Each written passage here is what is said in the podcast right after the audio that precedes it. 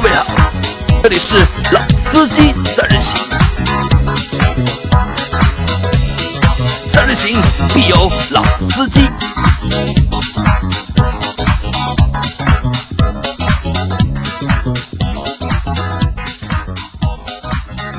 Hello，大家好，欢迎收听《老司机三人行》，我是周老师。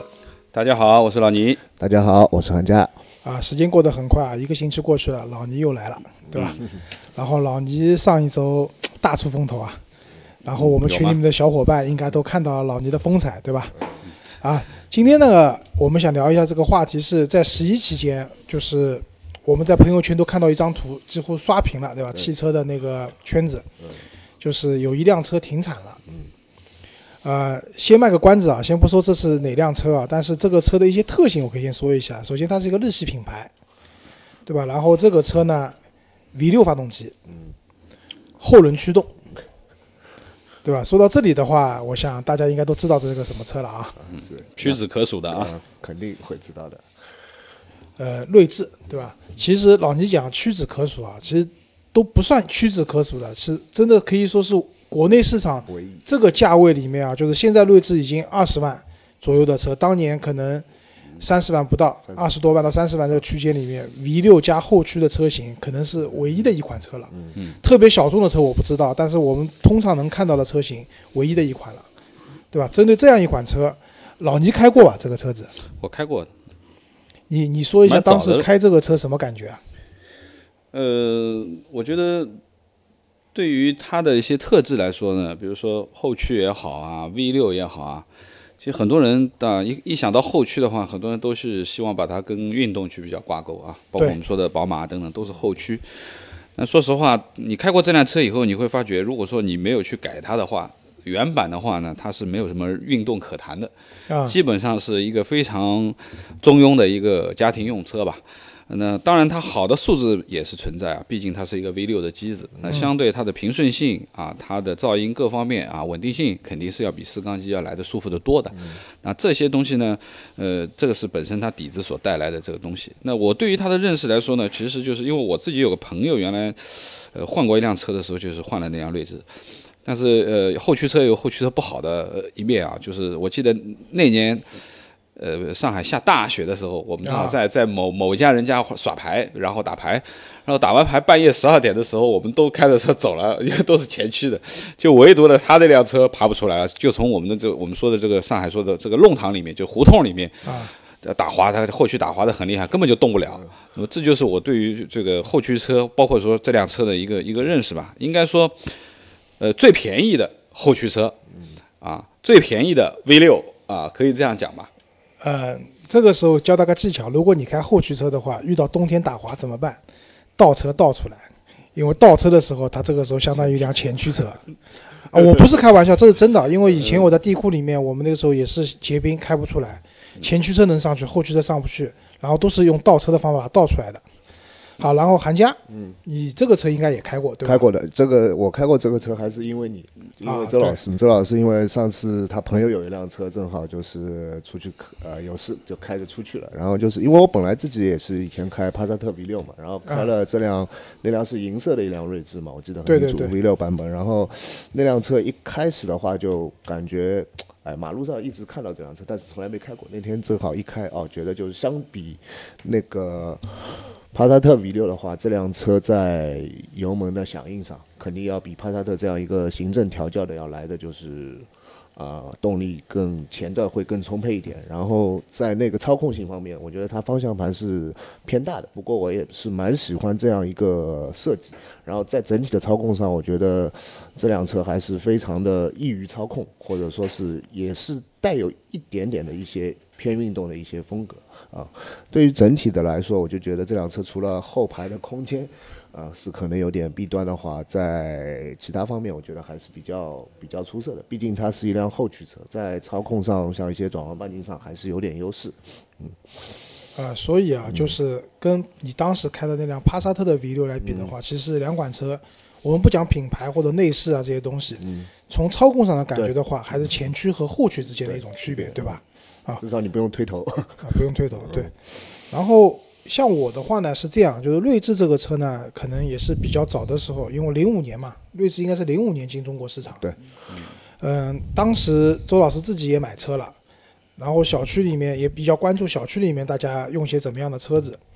然后当时我第一次看到锐志的时候呢，就是我看到那个当时的锐志的那个内饰呢，我第一感觉是蛮土的，嗯嗯，好多好多桃木的这种假桃木的这种内饰，感觉这种设计上蛮蛮老气，对这个我觉得也是有问题，因为这个车按理说 V 六加后驱定位运动的一辆车，但是内饰非常家用化的。啊、对非常家用化，好听点家用化就土的掉渣，我觉得。但是当时它那个排档感给我留下的印象蛮深。啊，是那个是一个排档的区域是一个圆盘，然后它上面的档位啊，就是和马自达那个时候老的马自达是一样，就是那种蛇形的换挡。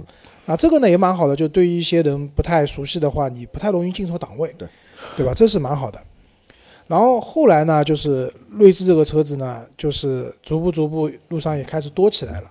然后后来锐志也改款了，改款之后的锐志相对来说就更加的年轻一些了，没有去掉了那些仿桃木的东西。对，包括老款最早的锐志，它的那个尾灯是三个像半圆形的这种尾灯，然后后来也换成现在这种和现在比较接近的这种样式的。嗯，至于开这辆车呢，就是像刚才韩家讲，因为我之前我有辆比亚迪秦的时候，我一个那个开锐志的朋友非常仰慕我那辆车，所以硬要跟我换着开。嗯，然后我也驾驶了一个星期那辆锐志，就总体感觉来讲，我同意就是老倪讲的，就是锐志如果你在没有改装，尤其是悬挂、是的，底盘这一块，它其实还是很偏舒适性、家用的一款车。如果你进行一些相对来说激烈的操控的话，它的其实底盘悬挂是支持不了你做一些太激烈的动作的。对。但是呢，就是车子的发动机的平顺性，包括自然吸气的这种输出的这种稳定性，啊，确实是有优点的。嗯。而且因为后驱车嘛，因为周老师一直讲前驱后驱有区别，其实后驱车主要还是在转弯半径啊，包括你在高速的时候变道啊，因为前轮不需要去驱动，释放了它这样的一个功能以后，它的转向相对来说是比较灵活的，也比较舒服的。那总体来说，锐志基本上在国内就是这么一个情况，定位对，对吧？这么个情况。然后呢，锐志其实有一段时间，就刚才也改讲到改装了啊，锐志这个车其实改装车也蛮多的，很多，嗯对？吧？是的，呃，就是就我们虽然没有开过这个锐志的改装车啊，但是就是路上看到很多了。嗯，因为有段时间周老师 还蛮迷恋这个车的，然后当时也去论坛里面看，我们发现就是锐志这个车，不管你的买二点没有买二点五 V 六的人居多，因为便宜嘛对，三点零的人也有。嗯然后买二点五的人呢，扩缸就是改动力的话，最主要做法扩缸，扩到三点零，然后三点零的呢，扩到三点六，就是通过这种方式去加大它的排量，因为这个车基本上加涡轮套件的人很少。是的，嗯、改动力的人我看到居多，然后还有一个呢，就是锐志外观也改动了，就是一些主宽要还是。往本土的这个 Mark X 哎对上面去拐。啊，对对，这个提醒我，对，就是我们看到那个前面一个 X，X，对吧嗯？一开始不知道，其实就是睿智本土叫 Mark X 嘛，第十代的睿智嘛，应该是这个意思。然后我们都有个 X 照在前面，嗯其实很多，其实马路上跑的很多的睿智啊，基本上都把头就把中网改成 Mark 啊啊，不管它里面改的什么，但是觉得好像啊这样更纯粹一点。其实啊什么都没改都有可其实没改能，对对就是贴了一个 X 的这个 logo 在前面，对对，吧？当然这个这个标的确是非常之醒目啊，我觉得就是说它的这种识别度是非常高的。这个对对对。但是话说回来啊，就是锐志的改装嗯啊，其实我们看到了多，其实改的不好，或者说改的挺山寨的也多。对，啊，因为一方面是前些年其实中国的改装市场，就包括现在，其实改装市场是不成熟的，嗯，对吧？还有一个就是通过这种扩缸改动力的最大的弊端，一个烧机油。对的，呃，那天我和周老师聊天的时候，一直提到，我说在路上看到有十辆改装的锐志，其中大概有八辆尾气都是冒蓝烟的，啊，尾气冒蓝烟的意思就是在烧机油了，烧机油对吧？机油燃烧以后，大概就跟 F 一样的，烧机油可以提升动力，大概是这么个意思啊。嗯、那讲到这里的话呢，因为我们今天也讲嘛，就是锐志的车停产了嘛，也是一个缅怀一个一个时代的一个产物啊。一个产物，对，那其实大家刚才也讲到，锐志其实在本土的话有十代车型，嗯，对吧？然后进中国的话应该是两代，两代，对，对，就是第九代和第十代的车子，对，对吧？嗯，那么韩家也可以简单的给大家稍微介绍一下，就是这个车整体的一个历史上它发展的一个这样的故事。故事的啊，其实这个车呢，这个车型最早在日本是一九六八年就有了这款车型，它本来叫 Mark Two，然后其实它也是一辆就是说呃兼顾了就是说家用和一些运动的这样一个这样一个定位的一个车型，它主要是当时以那个价廉物美去在市场上啊也得到了非常好的一个销量，然后。Mark Two 它一共推出了九代，一共九代那个车型，然后其实我们看到的 Mark X 就是它的第十代车型。第十代的啊，从那个时候开始，这一代车型的话就开始在日本和北美市场都有非常不俗的一个销量。因为我两个美国朋友，其实他们一开始过去也是买了这样 Mark X 在那边开，我觉得所以说一开始对这个车就有嗯有不错的印象。就直到那个二零零五年的时候，Mark X 正式被引入到国内嘛，然后就我们就把那个 X 换成了 Toyota 的标，我们帮它起了个名字叫锐志。然后它只不过是在一零年的时候改过啊，就是生产了第十一代，等于是 Mark Two 的第十一代，就是 Mark X 的第二代。呃，接下来呃到二零一三年中期来了一个中期的一个改款，呃之后这这辆车在国外市场，它在一六年的时候也进行呃进行了一个改款，不过我们这边的锐志是没有跟上。就直到它呃，就像 Mark X，其实在二零一五年的时候。已经停产了，就在国外市场已经停产了。它的改款等于是在它停产的这个间隙做了一次小的改款，呃，之后就是说之后就来到了国内，就前些年啊，就是上个月九月二十七号，这辆车在国内正式宣布停产。基本上锐志在它整个的一个发展情况就是这样。啊，当时停产的照片啊，就是也蛮煽情的，就是。其实一辆车从它开始设计到最后生产，经过一定年数以后，最后停产，其实也是见证了这个车型发展的一个历史啊。就据说啊，就当年那个日本就是那个 Supra 那款车停产的时候，整个生产线的工人抱在一起哭啊，对吧？那个车没有了，以后就不会再造了。那我们这次锐志停产呢，其实哭倒也不至于，但是他当时。现在有张图片，对吧？它显示说这个锐志进了中国十二年，累计生产的一个数量是多少辆？五十二万八千一百八十八，就是五十多万辆，对，五十几万辆的车子啊。总共是多少年啊？我们十二年，十二年，十二年五十多万辆也不多啊。嗯，对啊，不是不多，应该说是挺少的。嗯，因为它有些年份是锐志卖的比较好的黄金年份，这个时候，因为我们算平均值的话，十二年。五十多万辆，平均四万多一年，就是一年的，就是平均单月的销量在三销量在三千到四千台之间。其实对于一款主流品牌的二十几万的，我们说主流品牌的 B 级车，嗯，对吧？而而且价格在二十万到三十万的这个区间来讲的话，这样的销量，我觉得可以用惨淡来形容，对吧？我们不去比一些像帕萨特这样的车型，即使和日产的天籁。对吧？包括像本田的，啊，那就雅阁、凯美瑞更就不要去讲了，对吧？对，差的蛮多的。嗯，那造成这种，就这个车，我们认为它是一部不错的车，对吧？V 六后驱，对吧？丰田品牌也在国内认知度很高的。嗯。但是造成说最后这个车其实它的整体销量在国内其实并不算好，对吧？大家觉得原因在什么地方？嗯，原因的话，我觉得首先是它的一个技术的老旧。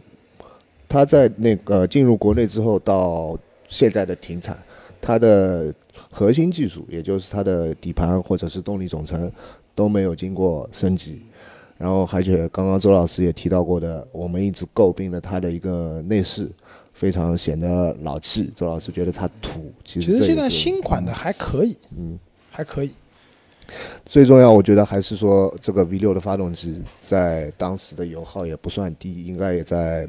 百公里油耗也要在十三左右，所以说对于一个家用的话，你花二十万去选择了这个车的话，平时的开销也是蛮大的。这个我同意啊，其实就是它的价格和最后这辆车的用车成本，用车成本它是不匹配的。就打个比方讲，你现在如果说你要买一辆宝马的 V 六，就是六缸直六的发动机的话，只有 M 系了，没有五四零嘛？啊，五四零，对吧？五星五系的五四零嘛，对吧？像三三五。这些车型都是六十万档次的一个价格区间的车型。那买到这个价格区间的用户来讲的话，可能油耗高一点，对他来说不在乎。不是一个最在乎的问题。嗯但是确实在买二十多万的，甚至现在锐志十八万、十九万，对吧？嗯就可以买到这样一款车型来讲，它的相对来说比较高的油耗，嗯，可能是用户不太能接受它的一个对一个点，嗯，对吧？就是老倪以前也开那种大排量的 V 六的发动机的车，对吧？就我们大家就讲，从情怀来讲，好像 V 六发动机啊，对吧？排量大一点啊，都觉得是一个挺好的事情。呃，我觉得是两个取向吧，就是说我们追求的一种六缸或者说是大排量的，那基本上是两个方向去走的，一种是往运动的方向去跑，对啊，它的外形啊。它的调教啊，它的操控啊，整个的这个内饰风格啊，它都是偏运动、偏年轻化的一种、一种风格。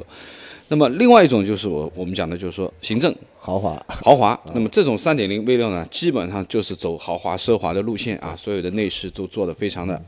我们说的啊，桃木内饰也好啊，皮质的也好啊，或者说它的外形也是相对比较稳重的这种外形。嗯，那么追求于悬挂的舒适性啊，而放弃掉很多的操控啊各方面的东西，它是另外一个取向的。因为本身我们说的运动和和这个舒适就是一个鱼和熊掌的啊关系，对，这是一吧？个对立面的东西。兼得的一件事情。但是我觉得，就像锐志这样的一个车呢，就是说，第一，它的价位呢，它是一个主流的我们说的 B 级车的一个二十几万的一个价位啊。当然，它也有高的这个三点零，那入门是两点五嘛。那么，嗯，但是呢，就是，呃，就像前面周老师说的，它的外观。啊，其实呃，刚刚上来的这个外观其实是非常圆润的一个外观啊，对也没有太多激进的东西。同样，它的内饰你进去以后，你看到，哎呀，非常家居化的内饰，浅内饰啊、木纹啊等等，包括我们你前面讲的这个这个方向盘也偏大，它一定不是走一个运动取向的一个一个东西，但是呢，它又是一个运动的底子，一个后驱，一个六缸，对吧？那么排量嘛，两点五嘛也还够用的。那么所以说呢，它我觉得它是一个蛮尴尬的一个一个一个状态啊，就是我想运动的人，我喜欢这个运动的底子，但是我又真的运动不起来。就像我前面说的，你看到了它是一个运动的底子，一个后驱，但是你真去开始的时候，其实没有什么，你不改它肯定是没有什么运动可言的。但是你如果说你往它去往舒适走吧，那么这个两点五 V 六的话又不够这个这个分量，或者说是它整个的这个内部。后排空间也不够大，是的对，它也没有办法去往行政靠，因为毕竟丰田在上面还有皇冠，对吧？还有皇冠在支持，也是两点五 V 六的，对对不对？后驱，那么这个是完全两个取向。那如果说同价位段里面，比如说 Camry 也是丰田的，那那它是前驱，对对不对？它是四缸。那么你走家居路线，Camry 其实是很成功的一个一个一个车型。那它是处于一个非常尴尬，它又没有办法往往往皇冠上面去靠但是又没有说能够达到我们说的这个 Camry 这样的这种嗯四缸的非常呃稳定性很好啊，或者说是后续我们说的很多的这方面的呃对，其实素质吧它其是一个非常尴尬的一个嗯状态其实到后来，呃，丰田的官方也承认嘛，就是嗯。这个车 Mark X 的存在和它的上下两个，就老倪刚才提到的那个皇冠的产品线和凯美瑞的产品线，在一定呃一定的一个定位上是有点重复的，嗯。呃，所以说这个车的定位还是比较尴尬。对。其实说到这里啊，就是还是话回到，就是说丰田本身这个品牌，我不知道你们对丰田怎么看。在我看来，丰田是一个非常实用主义的品牌，没错它提供给大家的产品都是以够用、没错，差不多，但是稳定、质量稳定对著称的这样的一个品牌。也就是说，其实丰田并不是很适合去造一款像锐志这样的车子。嗯，因为这也是映射出丰田这个品牌的定位。因为按理说，锐志它要不就是应该，就是因为有居家的凯美瑞了，也有行政的皇冠了。嗯。那丰田这款锐志的话，应该中间的定位应该是走一宽，怎么讲，就是偏比较极致运动的这对样的。就像那个时候我们在电视上还能看到锐志的广告的时候，它是引擎的轰鸣声，我记得好像是一个隧道还是个赛道，引擎的轰鸣声，车子开过，然后它是讲那个类似于 V 六加 F 啊等于无限，有个无限的符号，有嗯无限的乐趣，嗯。这样的类似于这样的一种方式，它的理念或者说它的 marketing 部门、市场部门想这样去定位的，但是实际上产品这个产品好像也不支持，最后不支持这么去做，因为你想，我花二十多万买辆锐志，当年来讲也不便宜了，也不算贵，也不算便宜。嗯，如果你说我还要去把它改个悬挂、改个包围，嗯，然后再要去升级动力，这又是一笔不不菲的费用。嗯那这样这样的情况下，别人其实可以选择的可能直接选宝马三了。啊，就宝马去很多了对吧？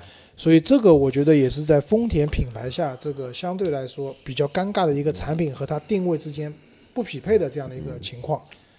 对，因为丰田的话，大家知道，其实丰田没有太多的运动款的车型，是的，对吧？你包括像丰田八六这个车，丰田八六这个车就是好玩嘛，其实就是可以漂移，但是现在国内也不能卖了，因为排放各方面油耗的关系，对吧？那所以锐志这样的一款车，我们今天说再见锐志嘛，因为这么多年了，锐志也是我们现在能看到的一款车型，对它是有感情的。我们再谈的多一点啊，就是关于整个汽车市场，其实有很多车型也是类似于这样叫好不叫座的这样的一个嗯，这样一个情况，和锐志是蛮蛮接近的，帕萨特 CC 算不算？对？帕萨特 CC 还不算不算啊，，CC 其实运动风还是比运动较明显的。风还蛮蛮强的，但其实也不太支持这个车，也不怎么卖的不太好，对，卖的不太好。那我觉得就是说，从本身的机械性能啊，或者说是它的这个设计风格啊、内饰啊各方面的东西，它都不太支持运动。嗯，包括我们说的，它现在面临的这个停产的这件事情，其实我觉得这是也是个客观的东西，没办法，必然的。因为必然现在都是开始走涡轮的线路、小排量的线路、环保的要求各方面，其实。这么尴尬的处于中间的这样的一个产品，其实它的生存空间被挤压的基本是没有了。那它毕竟会面临着一个彻底的大换代，或者说是真的彻底停产。嗯，那么我觉得可能丰田系这边，呃，评估了左右的话，其实它整个的这个产品线里面，其实这个产品是多不多、少不少的一个东西，或者说我们说从美版的这个市场，包括呃，可能亚洲龙啊，其实都是和它很相似的产品。那这个我觉得是未来的一个那个据必然的一说个结果亚洲人会接替它接替睿智的位置，啊、我觉得这是一个必然结果。嗯，对。那所以还是那句话，就是这个车子啊，就现在我们大环境下，就是锐志上市的那个年代，那个时候涡轮增压的车型不多，主要是大众在做，对吧？一点八 T 的。很少。这些车型，什么那个时候什么现在看到什么一点零 T、一点二 T、一点三 T、一点五 T 没有的，嗯，那个年代没有的，那个年代还是以自吸为主，但那个时候中国的汽车消费市场还是买小排量的自吸，一点五、一点六升到一点八升，1.8二点零升已经顶到天了，对吧？像标致三零七当年的二点零，所以它二点五在那个年代有点格格不入，排量高，大家会觉得油耗高，对吧？然后放到现在来看的话，问题又来了。现在都是小排量涡轮增压的它油耗也高，对小排量，别人可以二点零 T 的，就讲了难听，如果我们撇开什么平顺性啊这些相对来说比较主观的这种看法，如果你真的比加速、比数据，随便一款 2.0T 的发动机都可以秒它的，这是没问题的。对，对吧？所以总体来说是比较尴尬的。但是我我觉得啊，因为就像刚老你讲的，丰田可能也平衡了左右的关系以后，决定这款车停产了。但是如果说对于丰田来讲的话，在这个价格区间里面，如果推一款 2.0T 或者说什么 1.5T 的车子，再给你一个后驱的车型，你们会选吗？我觉得两点零 T 的后驱其实呃现在也蛮多啊啊，我觉得。那么但是这个价位呢，呃前提是这个价位里面，二十几万的价位，目前的选择太多了，我觉得。哎呀，我觉得说实话。呃，ATS 当然算算是一个选择，当然宝马也算一个选择，当然宝马要到三十万左右嘛，对吧？肯定要到三十万左右，那么也是蛮尴尬的一个一个一个境地吧。所以是没活路了，对吧？